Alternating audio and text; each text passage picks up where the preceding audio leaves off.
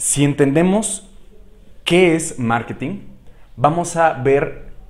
la estructura de marketing en seis principales formas. Número uno es los datos de mercado. Los datos de mercado nos van a dar entendimiento de qué es lo que se puede vender, de cómo se puede vender y justamente cómo, cómo esta información nos va a permitir tomar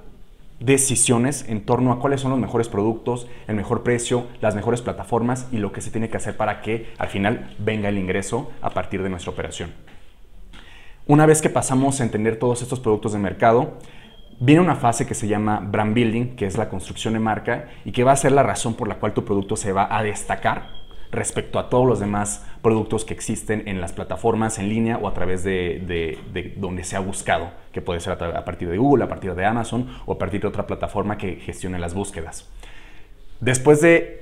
una vez tener una buena idea de tu producto, una buena forma en la que tu producto puede ser percibido por el consumidor, entonces lo hacemos tangible a partir de las operaciones de producto y embalaje. Eso significa decirle al proveedor o, la persona que nos van a manufacturar el producto que necesitamos tales especificaciones para que se cumpla la normatividad que nosotros tenemos en torno al producto.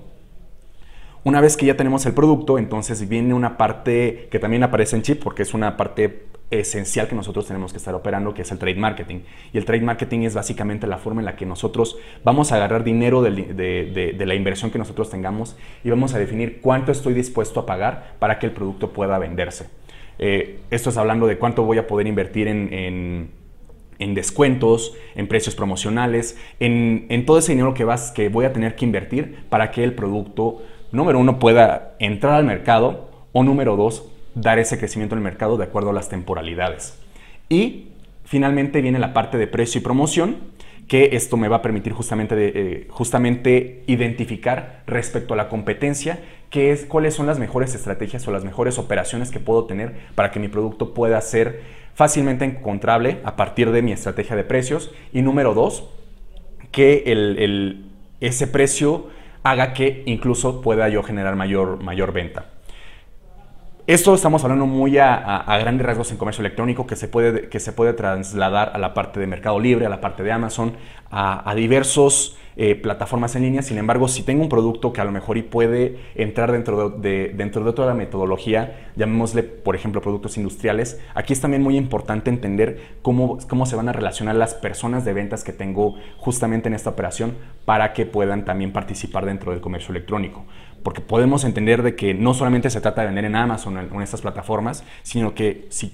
tuviera productos industriales, cómo interactúa la plataforma, por ejemplo, de Amazon Business o mi propio comercio electrónico para que mi gente de, ventas pues también pueda pueda trabajar en sinergia con las plataformas de comercio electrónico y no se convierta incluso como, como sucede en, algún tipo, en algunos tipos de empresas, que lo vean como una, mm, como una amenaza hacia ellos y entonces puedan ser un poco adversos uno como director o como gerente necesita entender que,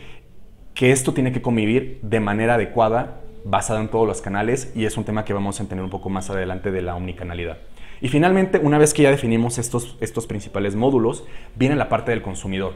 El consumidor pues es el que genera el, básicamente la venta, es el que, e, e, es el que permite el ingreso al, a, nuestra empresa. Entonces, lo, para poder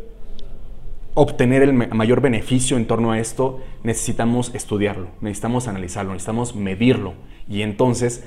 en este sistema de medición y de, las métricas que necesitamos de nuestro consumidor, pues va, es, eso se convierte en nuestro análisis y nos va a permitir regresar el ciclo, como aquí se ve el ciclo retroalimentado, a la parte de brand building, donde si nosotros empezamos a detectar que cierto tipo de personas está comprando nuestro producto, entonces regresamos al brand, building y nos preguntamos si realmente ese, eh, eh, nuestra marca o nuestro o lo que estamos haciendo se está dirigiendo realmente a este tipo de consumidor. Entonces, esto es un ciclo retroalimentado y, y, una vez que empezamos a hacer que este ciclo nos permita crecer todavía más las ventas, el objetivo del marketing es de que podamos generar crecimiento de forma sustentable.